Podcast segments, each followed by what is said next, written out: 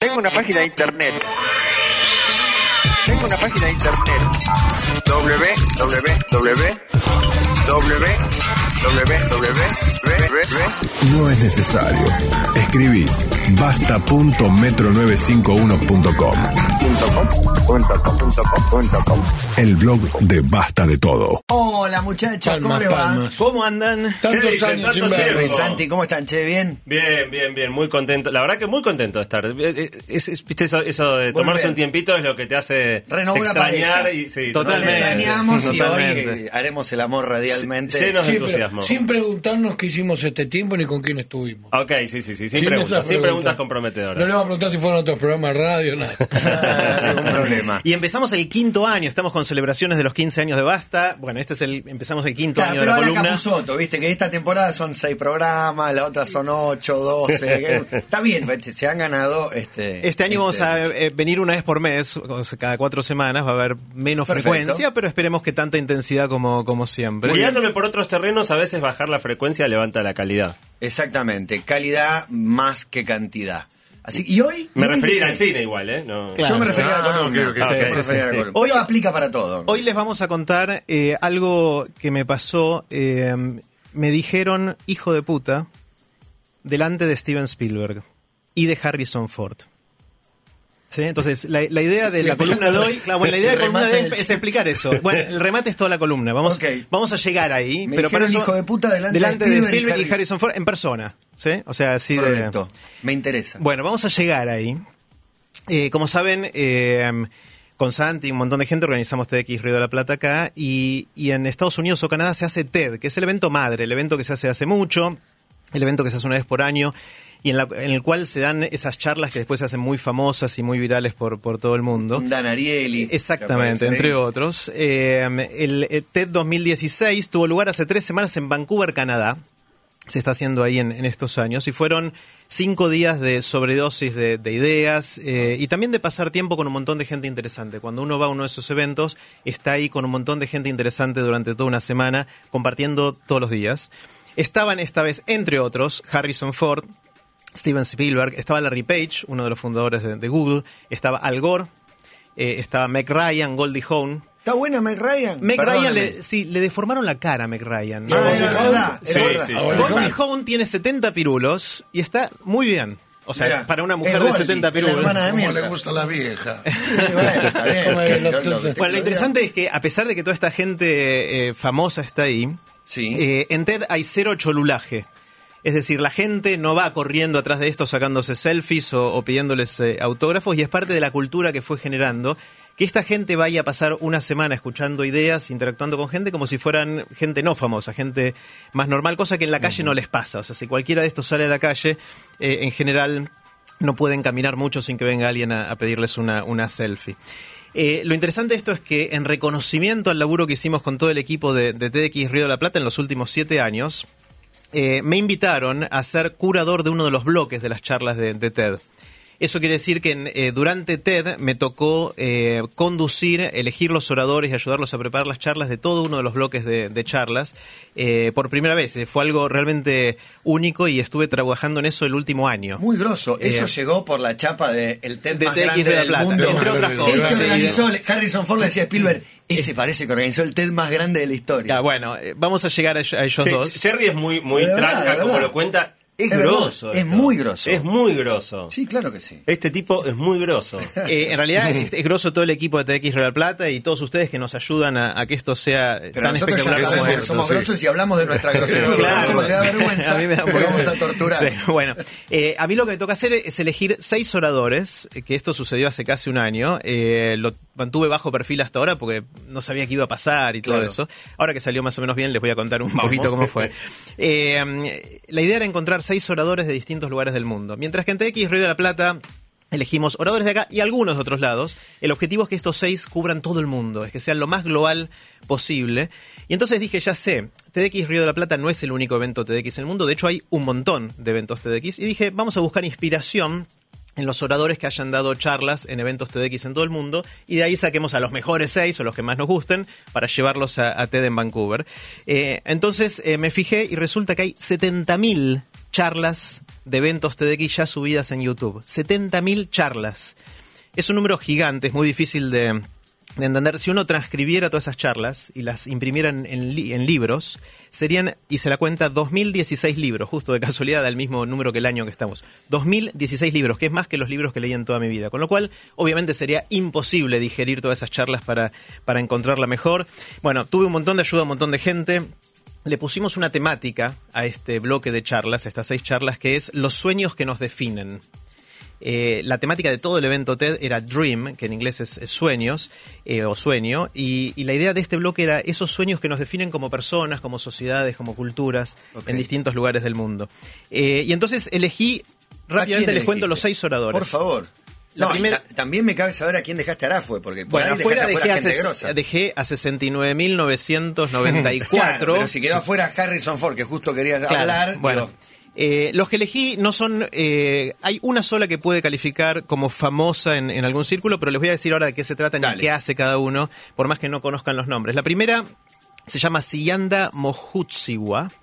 Es una chica de 22 años eh, que vive en Botswana. Yo tuve que ir a buscar el mapa y googlearlo. Botswana es un país eh, en, en África, queda, limita con, con Sudáfrica eh, y no tiene salida al mar. Y ella es una chica de 22 años que empezó en julio pasado una movida muy fuerte en Twitter. Eh, tiró un hashtag que era si África fuera un bar. Y la, eh, obviamente era en inglés. Y la consigna era, si África fuera un bar, ¿tu país qué estaría haciendo o qué estaría tomando? Y resulta que la gente empezó a jugar con eso, a decir que cada país hacía distintas cosas de maneras muy divertidas y capturando la, personalidad de cada país y la, reputación, lo que la gente piensa de cada país, los estereotipos, etcétera. Y eso explotó. Eh, fue trending topic global y ella, a esta chica que en ese momento tenía 21 años, creo, la llevaron a BBC, a la BBC, a CNN, a todos los lugares, hizo bastante famosa. Y ella se dio cuenta que si uno mira la historia de África, África es una colección de países. No es un continente con una entidad como continente clara. Cada país se pelea con los demás y le echa la culpa a los demás de todos sus males.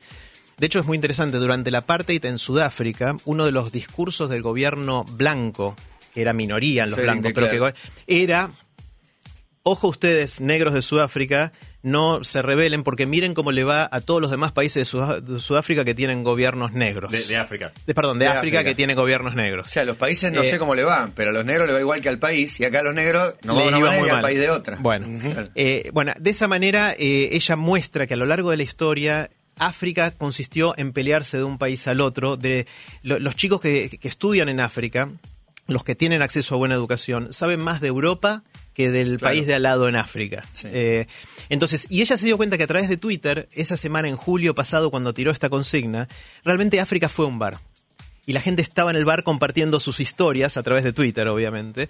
Y ella lo que plantea es la posibilidad de hacer un panafricanismo social.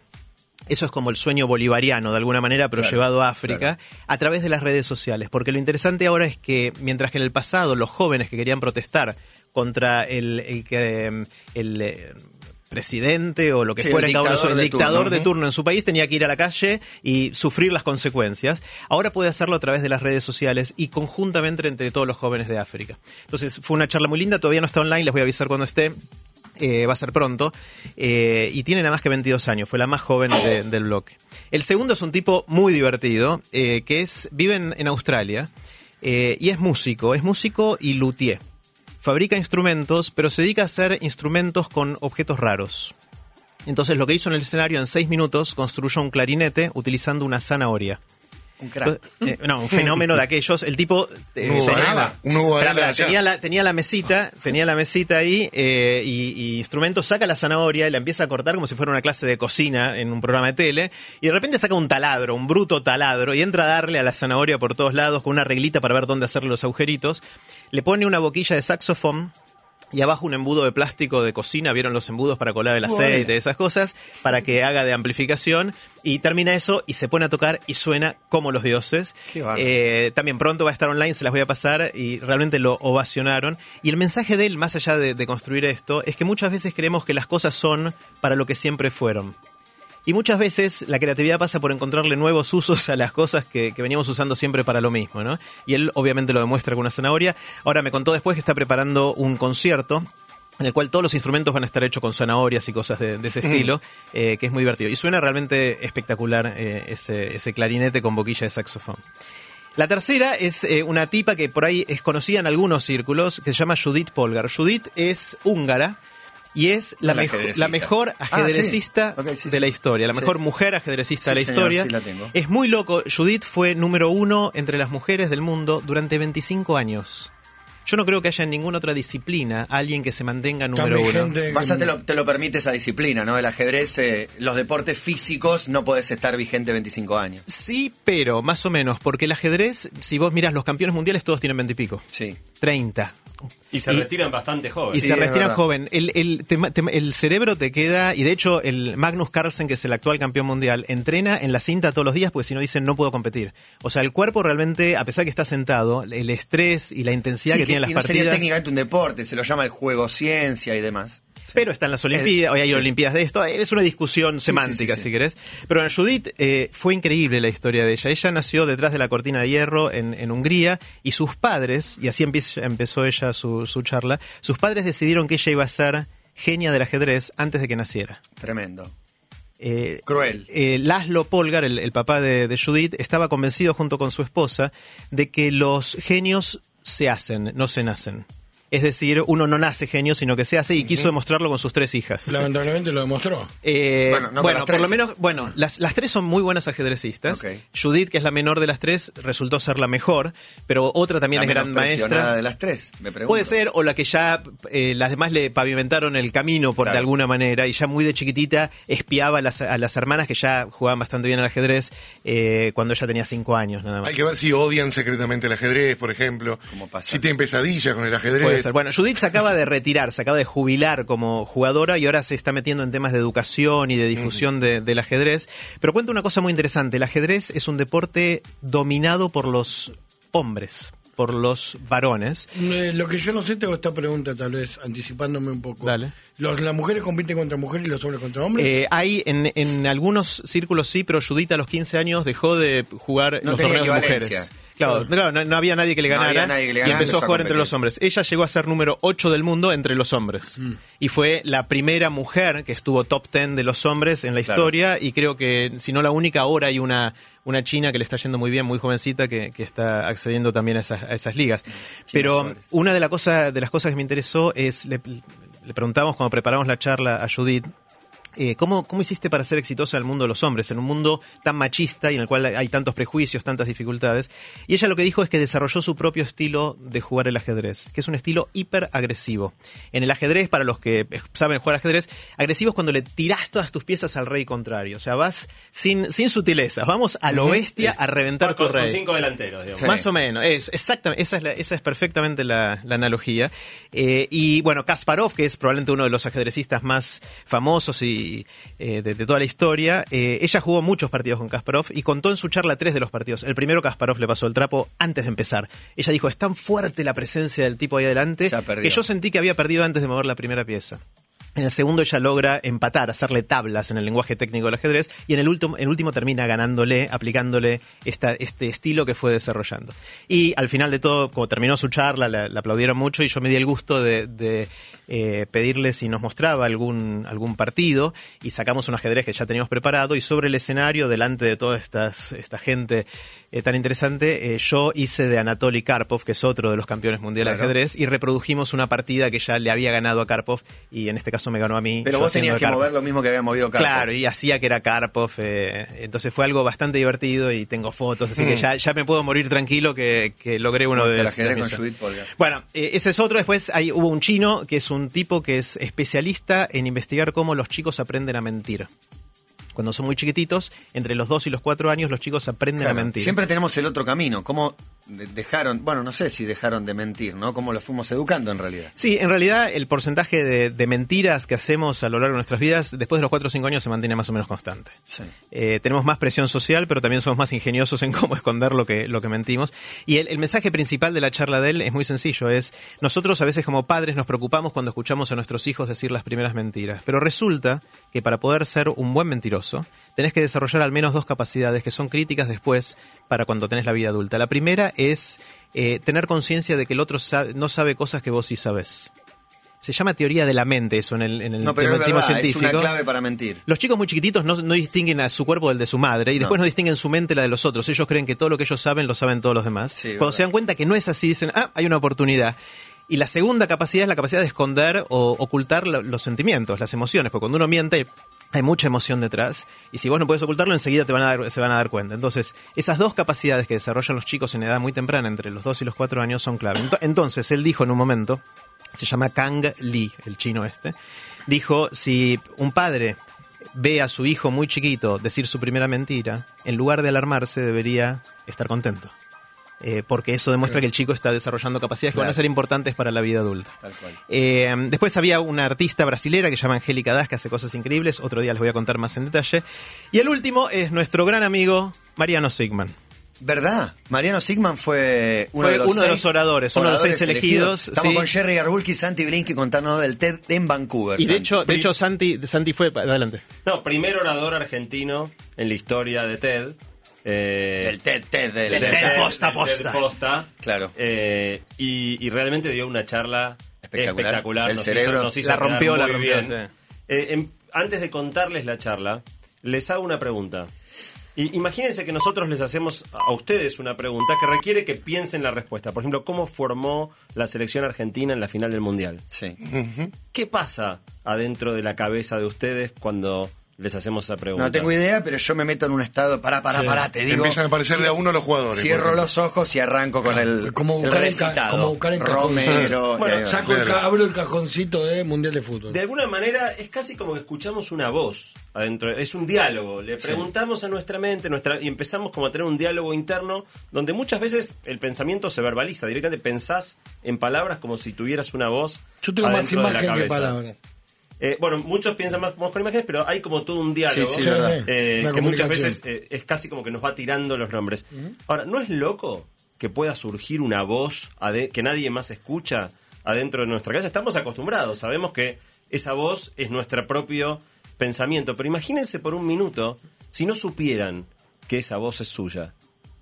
Escuchás una voz adentro de tu cabeza. La locura. ¿Qué Estoy poseído. está pasando? La locura no bueno, hoy en día las personas que escuchan voces y creen que no son voces propias es una enfermedad mental que se llama esquizofrenia. Mm, Claro. Ahora, lo que Mariano se puso a investigar es que hay desde los 70 una teoría que es que los griegos antiguos no sabían que esa voz era de ellos.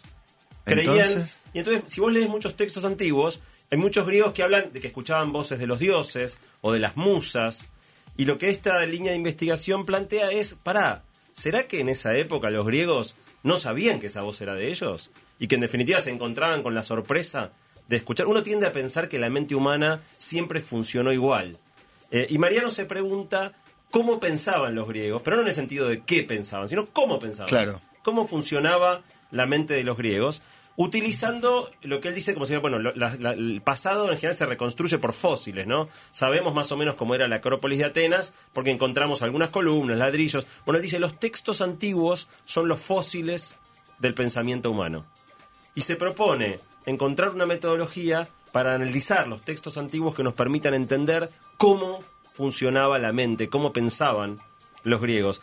A partir de eso armó un, mecanismo con computadoras ultrapoderosas analizando miles y miles y miles de textos antiguos y modernos hasta armar un mapa de todas las palabras un mapa donde cada palabra tiene una distancia a otra que tiene que ver con cuán juntas aparecen esas palabras en el lenguaje cotidiano.